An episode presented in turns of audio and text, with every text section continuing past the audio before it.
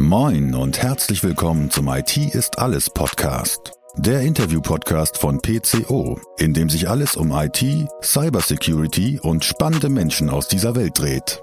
Eure Gastgeber sind Marcel Sievers und Julius Hölche. Viel Spaß!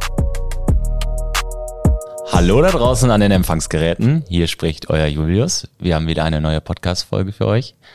Die Podcast-Folgennummer weiß ich nicht, die sagt Marcel gleich. Marcel nickt schon, also er hat sich informiert. Sehr schön. Äh, und damit sind wir auch schon bei dir, Marcel. Ja, danke für die Einladung again. Ähm, Vorbereitung ist key, sagt man immer so schön. Ja. Deswegen habe ich kurz geschielt. 58 ist heute dran. Also wir nähern uns Sehr schön. rasant der 60. Gibt es da auch eine Hochzeitsbezeichnung? Bestimmt, ähm, weiß ich noch nicht. Diamant vielleicht? War vielleicht, ja, könnte Wir, sein. wir ja, mit informieren 60 uns könnte das mal. sein. Äh, bis zur 60. Folge haben wir das auf jeden Fall auf dem Schirm, äh, was, wir, was wir dann haben. Ähm, aber weg von uns, äh, hin zu unserem Gast. Freut uns, äh, freut uns sehr, dass du da bist. Und vor allen Dingen, dass du äh, es in unser Podcast-Studio live nach Osnabrück geschafft hast. Und äh, damit sage ich herzlich willkommen, Hans. Ja, moin. Schön, dass ich hier sein kann. Sehr schön. Also heute haben wir, glaube ich, auch mal ein Thema, was wir so noch gar nicht, na gut, vielleicht mal am Rande angeschnitten haben, ähm, aber noch gar nicht so richtig. Äh, also lasst euch überraschen. Es äh, wird ein bisschen ins, ich sag mal, ich, ich mache es jetzt mal ein bisschen hochtrabend. Wir gehen ins Silicon Valley, äh, Oha. in die Softwareentwicklung. Nein, Gut, dass äh, wir uns heute in Osnabrück treffen konnten. Ich würde sagen, es wird eine lange Folge. Wir müssen erstmal zwölf Stunden rüberfliegen und dann geht's weiter. genau so ist es. Nein, äh, Hans, stell dich doch mal kurz vor. Wer bist du? Was machst du heute? Was hast du früher mal so alles gemacht? Was zeichnet dich aus? Äh, nimm die Hörer doch mal ein bisschen mit.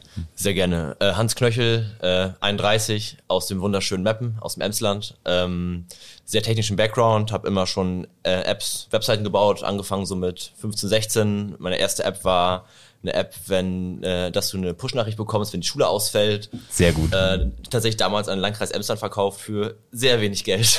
das war jetzt nicht so das Lohnendste. Also du Äh, warst immer schon ein. Techie, aber äh, sag jetzt mal kein, kein Kaufmann am Anfang. Auf jeden Fall, das, das ist äh, äh, Prius geschippt und ähm, ja, genau, dementsprechend viele Apps gebaut. Ähm, ich habe hier, in- äh, hier in Osnabrück Informatik studiert, äh, Bachelor Medieninformatik, äh, klassisch danach äh, beworben für eine Hausarbeit und dadurch tatsächlich mal neben den typischen Agenturen hier im Umkreis so ein bisschen geschaut, wo man noch so äh, arbeiten kann. Und das kann man tatsächlich ziemlich viel überall.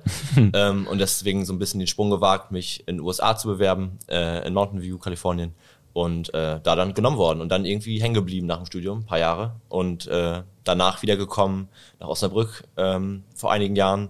Auch viel remote gearbeitet, fairerweise. Deswegen hatte ich äh, während Corona jetzt gar nicht mehr so viel Bock auf Homeoffice, ehrlich gesagt. Ich habe, wenn es ging, irgendwie versucht, ins Büro zu kommen immer. ähm, Kenn genau. ich. Ja, auf jeden Fall. Ne? Äh, und ähm, genau, dann Lambus gegründet, äh, mit der Idee, äh, Reisen einfacher zu machen, den Stress rauszunehmen aus Reisen. Das heißt, typischerweise, wenn man verreist, hat man irgendwie zehn Apps für alles Mögliche, von irgendwie Reisekosten, Routeplan, mit Freunden sprechen und, und, und. Und das ist irgendwie doof, weil es gibt irgendwie tausend Apps und, man, und niemand will für eine Reise extra zehn Apps installieren. Deswegen habe ich gedacht, man könnte das zusammenfassen in eine App, die alles macht und das einigermaßen gut am besten. Ähm, ja, und das habe ich gebaut als Prototyp, 2019 gelauncht und jetzt sind wir so bei 350.000 Leute, die das nutzen jeden Tag ähm, und sind immer noch happy in Ausland zu sein. Das heißt, man kann sagen, äh, du hast in Amerika nicht nur gearbeitet, sondern die Idee muss ja auch irgendwie entstanden sein. Du warst wahrscheinlich viel am Reisen. Ja, gar nicht so viel ehrlicherweise. Ich glaube dreimal, also also nicht so oft. Also also das äh, die die sag ich mal Kernidee war für Lambus tatsächlich, als wir im Yosemite Park waren mit ein paar Arbeitskollegen ähm, und wir da eine schöne Zeit hatten, aber trotzdem irgendwie halt wer hat welchen Campingplatz gebucht, äh, welche Route fahren wir, was machen wir heute noch so, was ist überhaupt hier alles im Park? Und das ist irgendwie blöd äh, und dadurch so ein bisschen dazu gekommen. Aber fairerweise, ich glaube, seitdem ich Lambus gegründet habe, bin ich weniger am Reisen als vorher. Äh, was aber fairerweise einfach dadurch äh, damit zusammenhängt, dass man einfach immer nur am Arbeiten ist oder auch arbeiten will, macht ja auch Spaß alles. Äh, und wenn es Spaß macht, ist es dann vielleicht auch weniger als Arbeit. ja. Äh, nimm uns da mal noch mal kurz mit nach Amerika. Was äh, hast du dort genau gemacht? Genau, ich war beim Unternehmen namens Accelerator, äh, bin da als Staff Software Engineer 3, sehr weirde Bezeichnung, aber es gibt so eine Matrix äh, irgendwie reingekommen und dann zuletzt als Senior Software Engineer 2 rausgegangen und das hieß quasi, meine Berufsbezeichnung äh, bedeutete, ich habe quasi eine Software gebaut, äh, namens Titanium. Ähm, das war das Hauptprodukt von Accelerator, ähm, was so der Vorreiter für Cross-Plattform-Apps war. Das heißt, inzwischen gibt's ja React Native, Flutter und viele andere Frameworks, um Apps zu bauen. Ähm, ich will jetzt nicht direkt so nerdig werden, wir müssen uns ein bisschen zurückhalten. Also ich halte mich extra schon zurück. genau. Man und- sieht's dir an. Äh, genau. Und ähm, genau, und da habe ich quasi den Bereich iOS gebaut. Ähm, und, und die Software wurde halt tatsächlich benutzt von Bank of America, PayPal damals, die erste App war mit Titanium gebaut.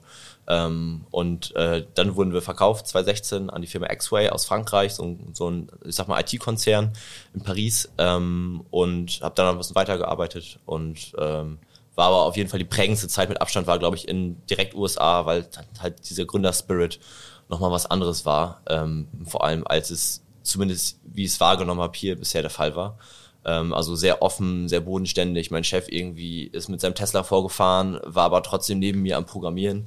Äh, das fand ich sehr beeindruckend, dass man ähm, irgendwie, obwohl die Firma, ich glaube, 150 Millionen an Kapital eingesammelt hatte, irgendwie trotzdem alle ziemlich bodenständig waren äh, und nicht alle irgendwo im Anzug äh, und ja, wie so eine Eins irgendwie vor sich hergehen, sondern halt so, so ein bisschen verstreuter sind. Das fand ich sehr inspirierend, ehrlich gesagt. Und äh, ja, das, das war auf jeden Fall eine große Motivation für mich, sowas auch zu machen. Kann ich mir vorstellen, dass sich das dann halt nicht nur fachlich geprägt hat, sondern natürlich auch so vom ganzen Mindset, Ja. äh, was dir mit, mit Sicherheit heute äh, mit Lambos hilft, äh, weil du bist ja auch nicht alleine. Äh, von daher ähm, kann man das natürlich dann auch gut, gut äh, ja seinen, seinen Kollegen und Mitarbeitern gut übermitteln, das, was man selber mal erlebt hat und gut gefunden Genau, hat. also ich versuche zumindest. Ähm, da müssen wir meine MitarbeiterInnen fragen, wie ich das mache, aber wir, wir, wir lassen mal äh, uns Feedback einholen und Oha, schreiben. wird reingeschnitten, wird reingeschnitten. nein, wir, wir schreiben es mit in den, in den Blogartikel, würde ich sagen, oder Marcel? Wir aktivieren die Kommentarfunktion. Ja, Oha, ja und oha. gucken mal bei Kununu, was da so, was da so abgeht. Ähm, jetzt hat sich dann irgendwann doch wieder zurückgezogen äh, ins, ins schöne Osnabrück. Was hat dich äh, dazu verleitet, außer dass du eine coole Idee hattest? Äh, tatsächlich ähm, recht persönlich. Also ähm, zum, zum einen Family, äh, weil ich es irgendwie wichtig fand, dass man da in der Family ist. Ich habe eine relativ alte Familie ähm, und ähm, und das andere, glaube ich, tatsächlich auch Freunde und Netzwerk, was man halt hier schon ein bisschen aufgebaut hatte. Ja. Und es wäre dann wahrscheinlich strategisch noch klüger gewesen, direkt äh, da zu gründen. Ähm, und man hätte auch mit Visum und so alles hinbekommen. Es gibt dieses äh, ähm, H1B, was speziell für solche Fälle quasi gemacht ist. Ähm, ja, aber das war also also mehr persönliche Gründe als praktische Gründe, glaube ich. Und, Ja. ähm, und fairerweise, wie gesagt, ich war jetzt auch nicht diese ganzen vier Jahre durchgehend in den USA, sondern habe eben viel remote gearbeitet. Ja. Ähm, von auch Osnabrück aus. Ist auch günstiger, Ähm, ne? Ist sehr viel günstiger, vor allem wenn das Gehalt aber trotzdem von da kommt. Das ist eine super Mischung. Ähm, Kann ich mir vorstellen. Genau. Wie hast du dann in US-Dollar bezahlt? Äh, äh, äh, tatsächlich am Anfang ja, weil ich erst als Freelancer das gemacht habe, bis man quasi überhaupt angestellt werden konnte. Ähm, und dann 2016, als man aufgekauft wurde, dann gab es quasi ein Zweitbüro von X-Way in Berlin. Äh, und da wurde man auf die Payroll äh, gepackt, die direkt in Berlin war. Ähm, das war dann ganz praktisch. Nicht schlecht. Vermisst du denn äh, manchmal so ein bisschen den American Way of Life, äh, wenn man es mal so bezeichnet, den du ja dann auch gut äh, erleben konntest? Oder hast du dich mittlerweile so in deiner eigenen äh, Firma den, den selber aufgenommen und hier in Deutschland integriert? Gute Frage, ehrlich gesagt. Also ich glaube, ähm, also ich vermisse das Wetter. Das kann man, glaube ich, ganz klar sagen. Das ist sehr viel besser. Das ist schöner, ne? Äh, tatsächlich. Und man ist halt auch viel Fahrrad gefahren, was jetzt nicht die typischste Beschäftigung ist für Leute, die da wohnen, Mhm. weil man einfach zwischen so dicken Highways fährt und dann aber auch teilweise sehr schöne Fahrradstrecken hat. Das ist echt äh, sehr, sehr Mhm. Highway her dann. Ja, ist sehr romantisch da zu fahren. Auf jeden Fall. Ähm, genau, aber ähm, ähm, ansonsten, nee, es gibt auch einfach viele Sachen, die sind, glaube ich, mal schön, wenn man mal kurz Zeit da ist, aber wenn man es ein bisschen länger ist, ich sag mal mehr als einen Monat oder zwei Monate, dann hat man da auch seine eigenen Sachen, die einen nerven. Ähm, von irgendwie Social Security Number für alles irgendwo nutzen und weiß ich nicht, also ich persönlich finde es immer nicht so gut, wenn Leute immer dieses, äh, zum Beispiel, hey, how are you? Und sagen halt alle fein. Also, also kategorisch. Und das ist hier teilweise auch schon rübergeschwappt, aber es ist irgendwie blöd, weil es geht einem nicht immer gut. Also auch. Ja. Und die Frage ist, sag ich jetzt mal, ich finde auch die Frage manchmal unnötig, weil will man überhaupt wissen, wie es dem anderen gerade geht? Also Genau, ist eine also sehr die, persönliche Frage, ne? Ja, Also, also die Frage kommt für mich auch zu häufig. Aber ja, ja, deswegen, aber das sind einfach Eigenschaften, die teilweise sich auch schon angeglichen haben. Ich streich das mal aus meinem Wortschatz. so, Marcel, wie geht's dir denn? Nein. Fein, fein, fein. fein, fein, fein. Ja, nicht schlecht. Ähm, vielleicht noch mal ein bisschen äh, wieder wieder zurück zum Fachlichen zu kommen. Was hat dir dann besonders geholfen bei deiner äh, Tätigkeit und den Erfahrungen, die du gesammelt hast, um dann hier am Ende des äh, Tages zu gründen? Was waren so die Erfahrungen gerade in Bezug auf App-Entwicklung, die du ganz wichtig fandst, dort mitzunehmen und hier dann neben dem How are you vielleicht äh, zu integrieren? Fein, äh, vielen Dank für die Frage. ähm, nee, also tatsächlich äh, größtenteils technisch. Also wirklich, dass man halt an verschiedenen Sachen arbeiten kann, die jetzt nicht halt immer nur das gleiche sind. Und man muss zwangsweise äh, nicht nur, also in dem Fall war es Objective C und sehr viel C, also Low-Level-Programmierung, die man halt gemacht hat. Ähm, ähm, aber dann halt auch äh, mal eine Webseite bauen, mal eine Landingpage bauen, irgendwas am Server schrauben und man musste halt zwangsweise mehrere Sachen können als nur eine einzige Sache. Und das ist halt genau das, was du im, im, im, im Startup, vor allem im Early-Stage-Bereich halt immer brauchst, weil du, ähm, ähm, also Early-Stage, äh, genau, frühphasig, klar, Ja. ähm, weil du halt, ähm, ja, du hast halt nicht Noch die nicht für Ressourcen. jeden jemanden, Ja, für genau. Also Thema, du hast äh, also sowohl wenig Geld, du hattest aber auch wenig MitarbeiterInnen und da hast du halt trotzdem die gleichen technischen Anforderungen wie bei einem Großprojekt, was halt sonst irgendwie eine halbe Million kostet. Das musst du halt dann einfach mit zwei Leuten programmieren und das möglichst schnell, möglichst kosteneffizient und dann am besten noch gut. Ähm, und das und das hat man halt zwangsweise da gelernt und dann irgendwann feingetuned und ich glaube, man hat in Bezug auf so Developer Performance und wie schnell man Sachen von der Idee live bringen kann, einfach viel gelernt. Und das war halt für Lambos zum Beispiel absolut nötig, weil wir halt so viele Funktionen natürlich hatten, weil wenn du sagst, du willst eine All-in-One-App fürs Reisen machen, dann musst du halt auch wirklich einiges da reinbauen. Und das am besten gut. Ähm, und das, ja, das war natürlich auch ein Weg, das irgendwie langsam aufzubauen, aber das hat man da auf jeden Fall, glaube ich, sehr gut mitgenommen. Wie schnell wart ihr mit Lambus so vom, von, sag jetzt mal, der Idee bis hin zu, dass ihr angefangen habt und dann bis ihr gelauncht habt? Wie schnell ging das? Also es hört sich ja schon nach Tempo an. Genau, ähm, ich glaube acht Monate. Oh, das ist, ich kenne mich jetzt mit Softwareentwicklung nicht so gut aus, aber Marcel ist wahrscheinlich gut, oder? Ja, also kleinere Projekte macht man in der Uni auch mal in sechs Monaten, die können dann aber nichts. Ne? Genau, genau richtig. Genau. Und äh, wenn man Geld damit verdienen möchte, und du hast uns ja gesagt, du hast dadurch ja auch den Kontakt zu Carsten Maschmeyer bekommen, ne? Und das ist ja auch einer unserer Kandidaten, der hier für den Podcast noch irgendwo Richtung Folge 100 steht. Du wolltest uns da ja noch was vermitteln. Da, wenn man den beeindrucken möchte, dann muss man Muss natürlich was haben. liefern. Und das ist in acht Monaten, glaube ich, sehr beeindruckend. Oder was würdest du da allgemein, äh, du kennst ja auch andere Startups, was würdest du denn dazu sagen, wie ihr so im Vergleich steht? Boah, gute Frage. Also ich glaube, in Bezug auf die Entwicklung, ich würde sagen, wir hatten so sechs Monate an Core-Entwicklung und zwei Monate halt davor erstmal irgendwie halt Anträge schreiben für dieses Exist-Förderprogramm und Co. Ähm, und dann war sechs Monate schon okay. Wir hatten aber auch tatsächlich äh, einen Begriff geprägt, den ich inzwischen halt äh, auch im Team immer sage, namens Featureitis. Und dass wir halt wirklich schwer erkrankt waren an Featureitis, weil wir immer dachten, ja, das Feature müssen wir auch noch mit in die 1.0 nehmen, also die in, also Ja. die quasi Initial Version. Ja, und das noch, und hier die Chat-Funktion ist ja auch super und mit PayPal bezahlen wir doch auch direkt einfach cooler als nach zwei Monaten.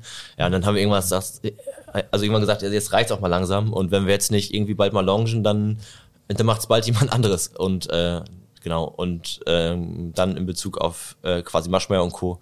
war ja dann nochmal eine eigene Geschichte.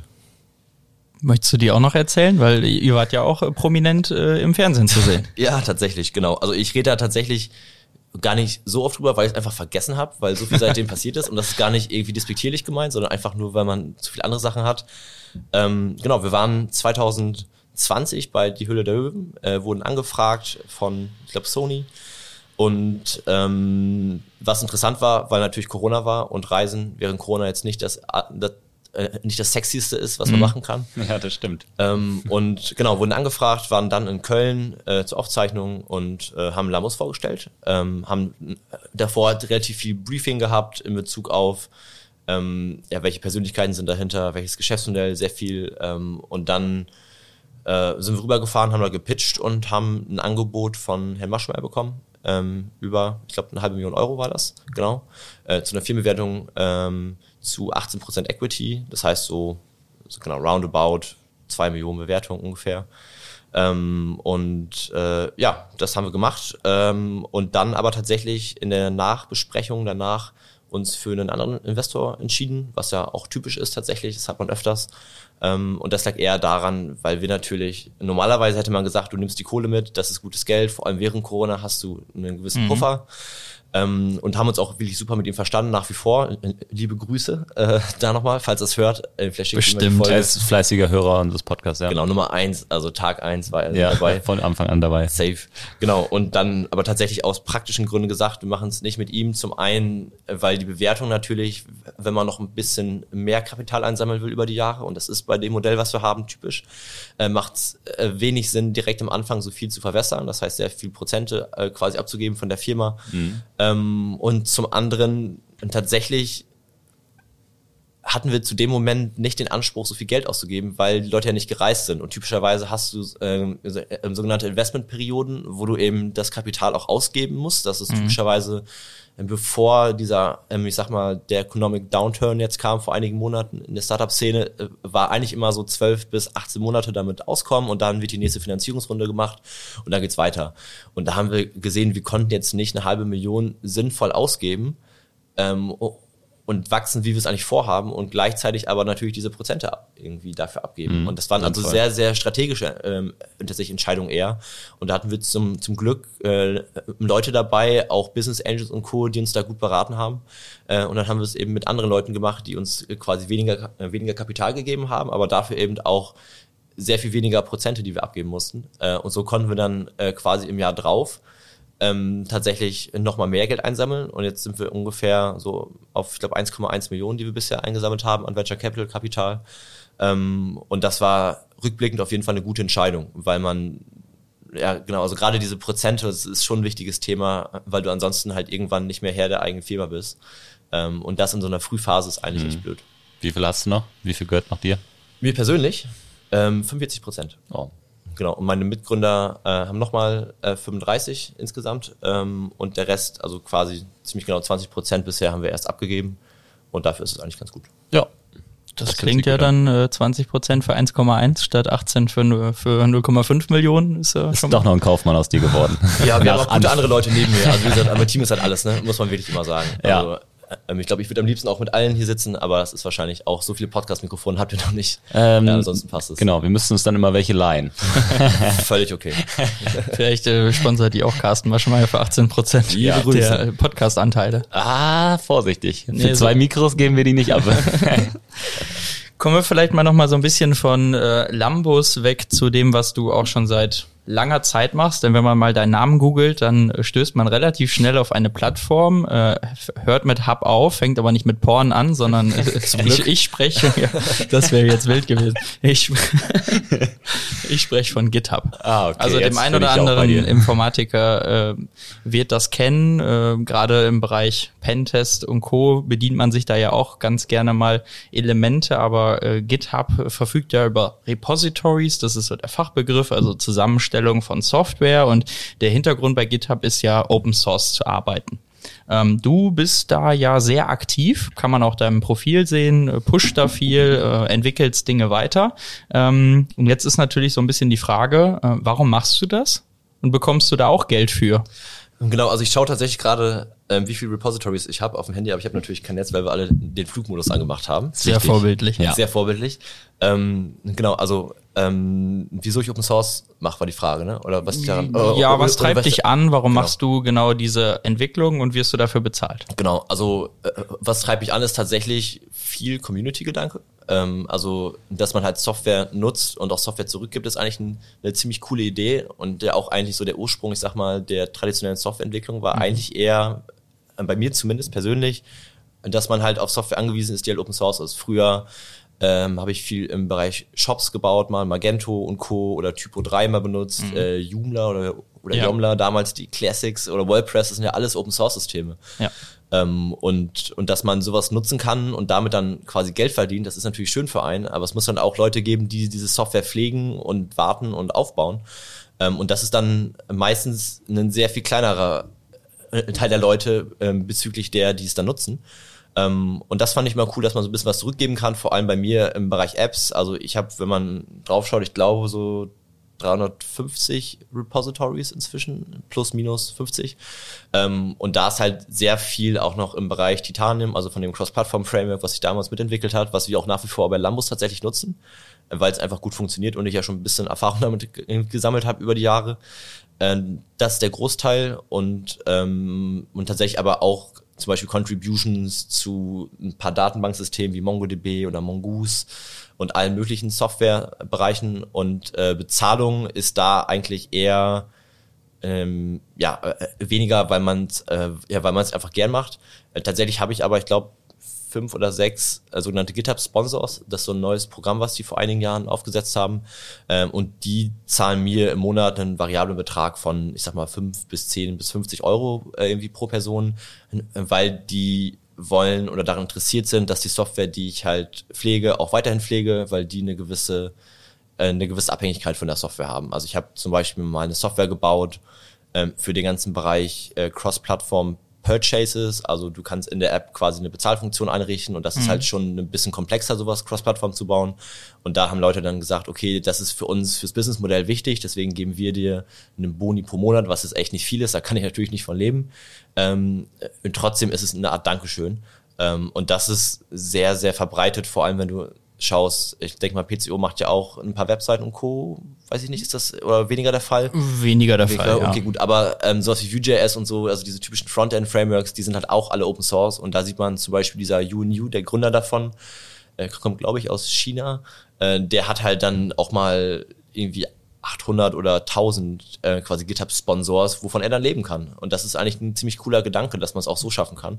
Ähm, und wenn man in jede App, die man auch nutzt heutzutage mal reinschaut und dann sich ein bisschen vergräbt in dem quasi, äh, wie sagt man, Impressum und Lizenzen, dann kann man schon sehen, wie viele mhm. Äh, quasi Softwaremodelle davon Open Source sind. Und das ist meistens, ist es quasi die ganze App. Und dann wird nur noch ein Preistag dran gehauen und es ist halt die eigene App.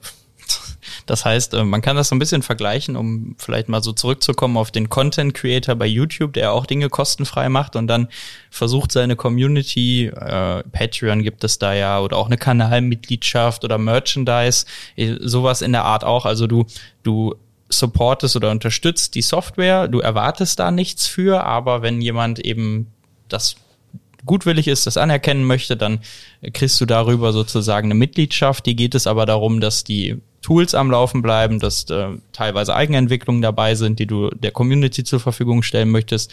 Und wahrscheinlich geht es dir auch darum, äh, puncto Sicherheit auch zu schauen, was machen andere Repositories, oder wie kann man sich das vorstellen? Ja, genau. Also tatsächlich ist ja auch der Bereich Security äh, beim ganzen Open Source Bereich einfach sehr, sehr relevant, weil man weggeht von dieser Propert proprietären Software, mhm. ähm, ähm, also quasi ähm, nur privat genutzt, hin zu ähm, jeder kann sehen, wie dein Algorithmus aufgebaut ist. Und natürlich sagen dann viele, uh, aber dann könnte man ja eine Schwachstelle auf ganz viele direkt anwenden. Das ist ja auch richtig. Und da gibt's ja dieses LCVEs, die dann sowas spezifizieren, wie kritisch sowas ist. Ähm, das ist aber natürlich auch mit sehr vielen Vorteilen verbunden, weil man eben sowas wie Sicherheitslücken sehr, sehr schnell patchen kann und eben nicht mit einer Person daran arbeitet, sondern bestenfalls mit Hunderten oder Tausenden Leuten, die da regelmäßig draufschauen und im besten Fall äh, äh, quasi kommt es nicht zur Sicherheitslücke und wenn es dazu kommt, ist es eben schnell möglich, es zu verteilen, weil es dann als Patch-Release automatisch ähm, über verschiedene äh, Versionsmanager und Package-Manager ausgespielt wird äh, und man so eben sehr viel transparenter mit Sicherheit umgehen kann, als es vielleicht der Fall ist, wenn man nur äh, quasi in seiner eigenen Brühe mitarbeitet. Und deswegen hat man eine gewisse Standardisierung dabei, die sehr, sehr hilfreich ist, auch für große Unternehmen, weil man sich eben nicht darauf verlassen muss, dass nur der eigene Kreis das macht.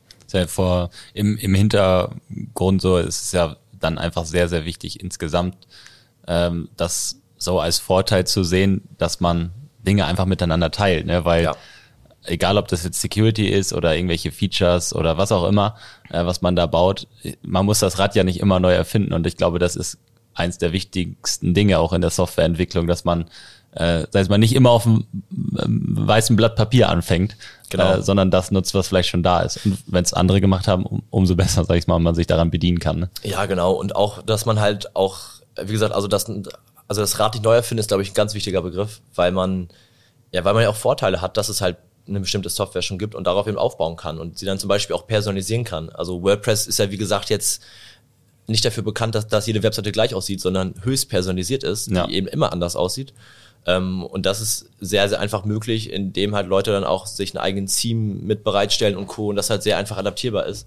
Ähm, und das sind schon viele Vorteile. Aber natürlich, äh, vor allem wenn man da selbst drin arbeitet und auch was bereitstellt, äh, habe ich zumindest das Gefühl aktuell, und das ist auch vielleicht ein bisschen kritischer, dass halt eine gewisse ja, eine gewisse, glaube ich, Erwartungshaltung bei manchen Leuten ist, und dass halt Software halt immer für die auf den aktuellen Stand gebracht wird und, und immer die äh, äh, Bugs, die ich melde, am besten schon vorgestern behoben wurden. Ja, und die Leute, die das halt machen, die machen das so wie ich halt ähm, viel mehr nebenbei und nicht hauptberuflich.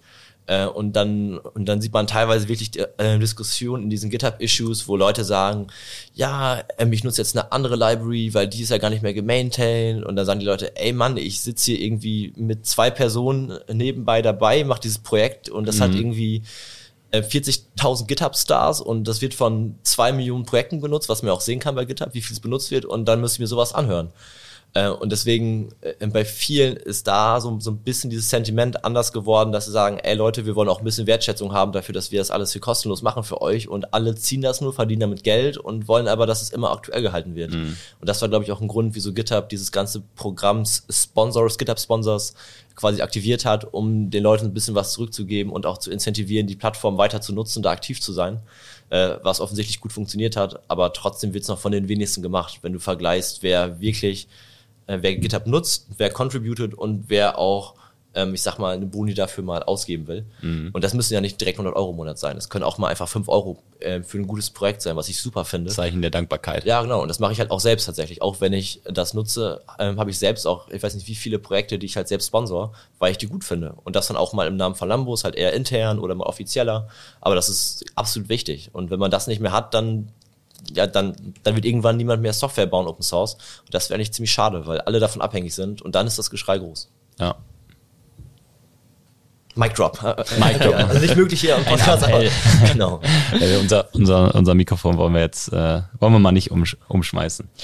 Nein, also es ist äh, auf jeden Fall wichtig und ähm, auch beim Open Source Thema muss man ja auch immer wieder die Gefahr von Code sehen. Ne? Das ist ja auch wieder so ein Punkt. Closed Source, Microsoft ist ja immer so ein super Beispiel. Da müsste es ja auch erstmal Researcher geben, die überhaupt so weit durchdringen, bis Schwachstellen aufgedeckt werden. Natürlich jeder Code beinhaltet Schwachstellen, völlig gleich, ob Open Source oder nicht. Keiner kann sich davor frei, freisprechen.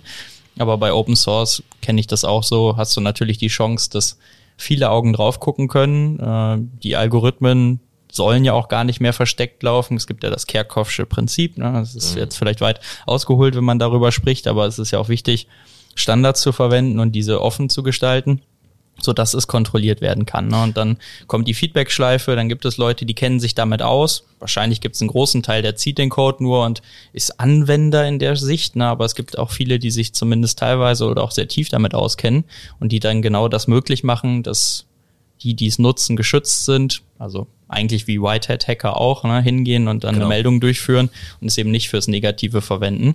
Aber klar, die Gefahr besteht, muss man auch offen ansprechen. Jeder kann es sehen und natürlich kann auch ein Black Hat Hacker sich den Code anschauen und mögliche Verwundbarkeiten suchen und diese dann ausnutzen. Das ist ganz klar gegeben. Genau, und dafür gibt es ja zum Beispiel auch tatsächlich noch zwei Mechanismen, die ich inzwischen ganz interessant fand. Zum, zum, zum einen diese ganzen Bug-Bounty-Programme von größeren Unternehmen, die dann eben sagen, wenn du einen Bug findest, melde bitte an, an uns, du kriegst Cash dafür, ist, glaube ich, ähm, glaube ich, jedem ein Begriff, der in dem Bereich grob arbeitet. Und das andere ist, dass vor allem auf GitHub, das ist jetzt seit den letzten ein, zwei Jahren ganz groß geworden, dass die halt auch im Bereich automatischem Scannen viel gemacht haben. Also es läuft automatisch äh, quasi verschiedene Bots pro Projekt mit, die eben schauen, ob es irgendwie typische Schwachstellen gibt, auch an Dependencies, also Abhängigkeiten, die, die genutzt werden vom Projekt.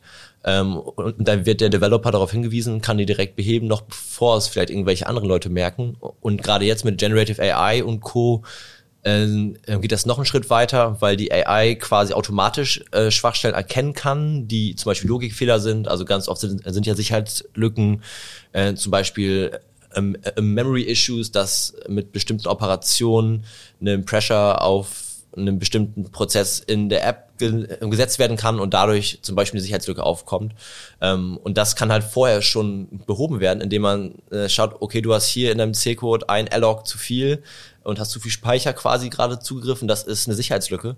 Äh, und das sind Trends, die, glaube ich, sehr positiv sind. Und auch im Bereich IT-Sicherheits-Startups passiert eben gerade absolut viel, weil eben genau diese Techniken genutzt werden können, um auch präventiv ja, also, also tatsächlich Predicted Maintenance in Software und das auch verlässlich und nicht nur als cooler Marketing-Slogan, ist, glaube ich, äh, ziemlich spannend. Man merkt schon, dass, glaube ich, äh, jetzt einfach so an deinen Ausführungen schon, ähm, dass jeder Softwareentwickler am Ende des Tages auch irgendwie ein bisschen Security-Spezialist sein muss, weil äh, das im Grunde genommen von dem, was, was ihr produziert, äh, schon, ich will jetzt nicht sagen, eine Gefahr ausgeht, aber äh, das wäre zu, zu negativ gemeint, aber am Ende des Tages kann, so wie du gerade auch ausgeführt hast, schnell mal eine Sicherheitslücke entstehen, weil man vielleicht unachtsam ist oder weil man vielleicht auch gar nicht die technische Tiefe mal hat oder was auch immer, wie sowas entstehen kann oder vielleicht manchmal gibt es ja auch Dinge, die man vorher gar nicht wissen konnte, ne, sage ich jetzt einfach mal so.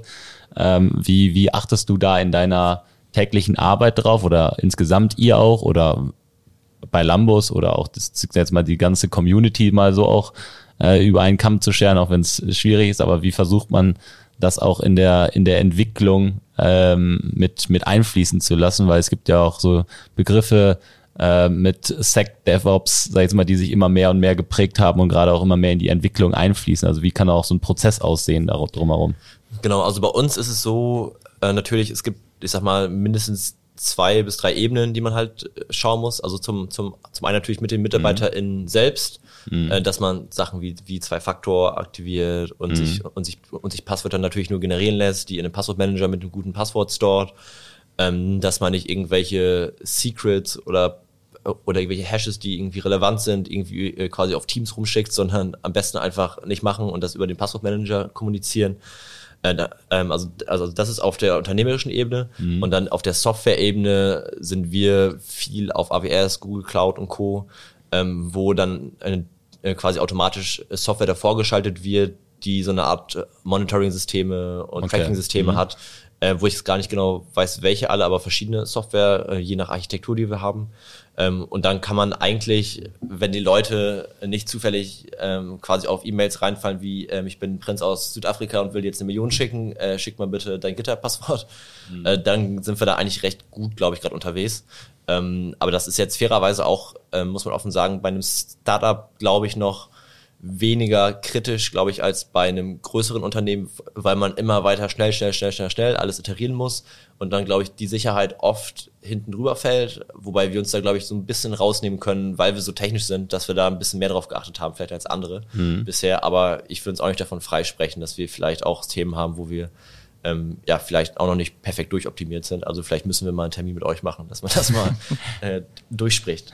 Und in der äh, Entwicklung selber, äh, wenn man das jetzt nochmal sieht, wo, ihr habt ja, wie du auch mal eben gesagt hast, verschiedene Schnittstellen, die ihr vielleicht auch dann individualisiert und programmiert für Bezahlsysteme und, weiß nicht, persönliche Informationen, die man hinterlegen. Also wie achtet ihr gerade bei diesen ganzen Schnittstellen darauf, dass ihr das am Ende des Tages auch sicher programmiert?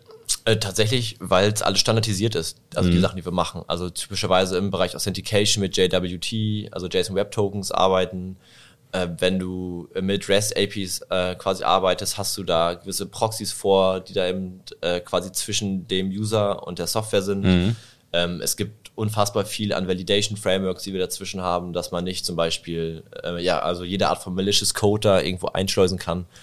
Und das ist eigentlich, also also ich sag mal, das Hauptsächliche, aber es ist auch sehr verschieden, je nach Software, die wir bauen. Weil wir, wie gesagt, nicht nur diese eine Webseite haben oder mhm. dieses eine Warenwirtschaftssystem, sondern halt äh, da eine App, dann haben wir, ich weiß nicht, sieben, acht Webseiten für verschiedenste Sachen. Ich weiß nicht, wie viele äh, Dutzende Server mhm. äh, und die haben halt alle andere Anforderungen. Und da kann man jetzt nicht äh, quasi pauschal sagen, welches Framework man wo benutzt, aber es ist halt, äh, ja, je nach Anwendungsfall hast du andere Themen, die du draufsetzt. Mhm.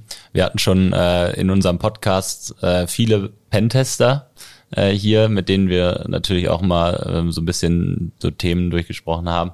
ähm, wie, wie die vielleicht vorgehen äh, und auch unterschiedliche Vorgehensweisen, jetzt ob man eine App hat oder eine Webseite oder was auch immer.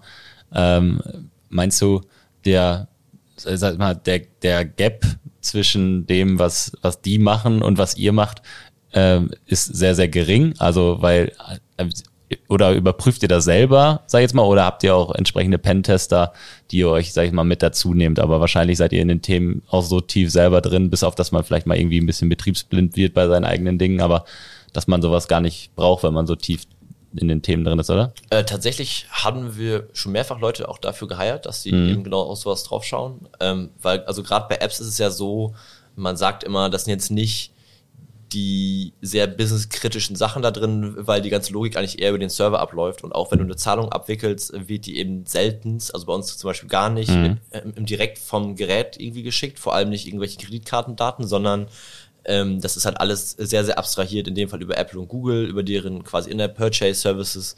Ähm, und das ist nicht so kritisch. Und selbst wenn die App quasi gehackt wird, äh, ja, ähm, es gibt da nicht viel zu sehen. Es ist ja nichts anderes als eine Webseite, die mobil optimiert ist, äh, nur halt in dem Fall bei uns nativ programmiert. Ähm, und dann hat man aber natürlich auch sehr viel kritischere Systeme, wie, wie genau äh, diese ganze Zahlungsabwicklung auf dem Server und Co. Und da haben wir schon mal Leute drüber schauen lassen, die auch Sachen gefunden haben. Dass man zum Beispiel, wir hatten damals ein Problem, dass äh, ein Dokument zum Beispiel, was du bei Lambus hochgeladen hast, ähm, äh, theoretisch ähm, quasi über einen fixen Link verschickt werden konnte und von da aus auch von anderen Leuten äh, darauf zugegriffen werden konnte, was man dann eben behoben hat, indem man äh, diese quasi, äh, die sogenannten, ähm, ich glaube, ACLs, Access Control, äh, ist, dass, dass, dass man die dazwischen geschaltet hat und dann sagt, nur die Person kann da und darauf zugreifen und die andere nicht. Ähm, und äh, ja, und davon abgesehen, aber natürlich kennen wir auch ein paar Tricks, wie man andere Apps irgendwie theoretisch hacken könnte. Äh, Das ist aber dann mehr aus, ich sag mal, Research-Gründen bei uns, um zu schauen, wie die Apps aufgebaut sind, was man selbst besser machen kann. Und das ist auch kein Geheimnis. Also sowas wie Decompiler für zum Beispiel Java und Co., die sind halt ja, ziemlich einfach äh, zu bekommen. Und da kann man halt mal schauen, wie andere Leute zum Beispiel Probleme gelöst haben. Äh, wobei das jetzt für uns jetzt nicht eine tägliche Arbeit ist, sondern eher mal so eine Art Hackathon, wo wir mal schauen, in dem Fall wortwörtlich, wo man so Ja. ein bisschen schaut, was andere machen. Äh, aber das ist, das ist auch in dem Fall nicht irgendwie illegal, sondern tatsächlich nur, äh, weil es halt interessiert, mal schauen, wie Ja. die arbeiten. Über den Tellerrand schauen. Genau. Ja. Bei Lambus verfolgt ihr ja auch Open Source, oder? Ja, auf jeden Fall. Also tatsächlich, weil wir auch Titanium nutzen, dieses Framework, was ja tatsächlich auch noch nach wie vor Open Source ist, ähm, viel und also fast alle anderen Libraries eben auch. Also wenn es jetzt nicht gerade, ich glaube, sowas wie, weiß nicht, wenn wir jetzt einen Apple Sign-In haben, ist der natürlich direkt von Apple, was ja im Prinzip ja auch, ja gut, in dem Fall nicht ganz Open Source ist, aber die arbeiten ja auch daran, dass sie mehr in dem Bereich machen, Microsoft und Co. auch. Äh, Aber wir sind auch heavily reliable da an den ganzen Software-Systemen.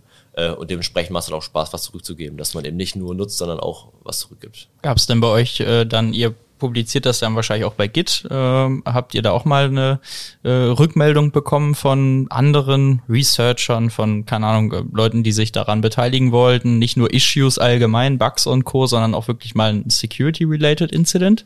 Ähm, boah, ich habe schon so viele GitHub-Issues gemacht, ich weiß ehrlich gesagt nicht. Also bestimmt wahrscheinlich ja, äh, ähm, aber jetzt nichts, was mir jetzt spontan einfällt. Also damals, als ich noch bei Accelerator gearbeitet habe, da hatten wir öfters mal sowas.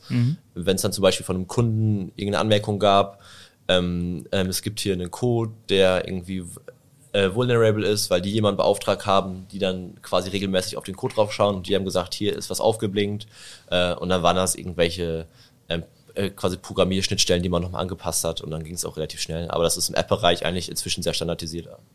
Das heißt, äh, ein Aufruf an alle da draußen, die sich damit ein bisschen auskennen, ne? könnte man ja mal bei, bei Lambus reinschauen und äh, weiter dazu beitragen, wenn es Informationen oder auch andere Dinge gibt. Oder sich auch gleich bewerben. Die Community Auch lebt. gerne. Genau, also genau. Also wir sind jetzt, wie gesagt, also die ganze Lambus-App ist jetzt nicht Open Source. Ähm, es sind eher halt verschiedene Software-Bauteile, die wir äh, nutzen. Äh, und, und aber auch Sachen, die wir selbst entwickelt haben, die wir halt auch dann Open Source haben. Ähm, und das sind aber eher kleine Systeme. Ich glaube, zum Beispiel, ähm, wenn eine Nachricht kommt, kriegst du so eine kleine In-App, äh, äh, quasi so, so eine Art In-App-Banner, der angezeigt wird mit der Nachricht. Und das haben wir halt in Open Source, weil das bestimmt noch andere Leute nutzen können. Und das nutzen auch ein paar tatsächlich andere Leute. Ähm, aber sind jetzt nicht so wie, wie Facebook oder Co., die jetzt ihre eigenen React Native und so Sachen äh, publizieren, die von Millionen Leuten genutzt werden. Das wäre nochmal ein eigenes Modell, glaube ich. Man muss ja auch so ein bisschen Fokus auf dem, auf dem eigentlichen Geschäftsmodell haben. Ja, das ist so. Ähm, die zu, zu, zu Beginn, äh, zum Ende jeder, jeder Aufnahme machen wir immer so einen kleinen Ausblick, äh, was uns vielleicht die Zukunft bereithält. Äh, und für, für dich haben wir uns äh, etwas überlegt, was immer mehr äh, Thema wird. Und zwar, dass gerade diese ganzen Hyperscaler und paar hast du auch schon angesprochen, die ihr auch äh, nutzt, wie AWS und Co., ähm, immer mehr darauf setzen, Funktionen anzubieten und nicht komplette Server. Äh, und da wollten wir dich mal fragen, was, was glaubst du erstmal, was ist Hintergrund hinter dieser Entwicklung und was bedeutet das vor allen Dingen für euch? Was hat das für Auswirkungen für die, für die Entwicklung und auch weil wir sind ja auch hier in, im, im Sinne der Cyber Security unterwegs. Äh, was hat das für Auswirkungen natürlich auch auf die IT-Sicherheit? Genau, also ähm, ich würde sagen, glaube ich, allgemein ähm, wieso die das gemacht haben. Zumindest mal da, es waren sehr viele Fragen auf einmal. äh, ich muss mal kurz schauen, ob ich das wieder das kann, das kann ich immer gut. Äh, guter Ausblick hat viele Fragen. Ah, das ist ja auch richtig, ist auch gut so. Genau. Äh, möglichst auch Antworten dann, aber äh, vielleicht kommen wir zu denen. Genau, also wieso die äh, viel auf Funktion gehen, also vor allem Microservices ist ja, ist ja da der Klassiker. Ja. Und das ist, glaube ich, weil die Entwickler in, äh, tatsächlich immer äh, nicht direkt eine riesen Instanz brauchen, um zum Beispiel einen kleinen API oder eine Webseite zu bauen. Mhm. Dafür braucht man nicht mehr einen Server, der 30 Euro im Monat kostet, sondern theoretisch sehr viel weniger dafür. Mhm. Ähm, und das macht natürlich Sinn, dass man für die, die es anfragen, kosteneffizienter ist. Äh, plus der Server muss auch nicht immer laufen, vor allem bei Microservices. Das heißt, wenn ich, sagen wir mal, bei Lambos zum Beispiel eine Funktion habe, wo ich ein Dokument ähm, zum Beispiel an so eine generierte Lambus-E-Mail schicken kann, da wird das automatisch zu meiner Reise importiert. Das ist so eine Funktion, die wir haben. Und das läuft bei AWS über verschiedene quasi Funktionen. Ähm, über den äh, Simple Email Service namens quasi SES, dann wird das rübergeschickt zu einer Lambda-Funktion, wird da mhm. Äh, äh quasi aufbereitet und dann an den Server geschickt, um es zu speichern und zur Datenbank. Und das ist eine Funktion, die eben von den Leuten nicht jede Sekunde aufgerufen wird, sondern halt, also bei uns jetzt, ich sag mal, so ein paar hundert Mal am Tag. Ähm, und dann muss dafür kein eigener Server irgendwie drei Viertel vom Tag irgendwie blöd rumstehen, literally, mhm. ähm, so, sondern nur dann, wenn es halt gebraucht wird.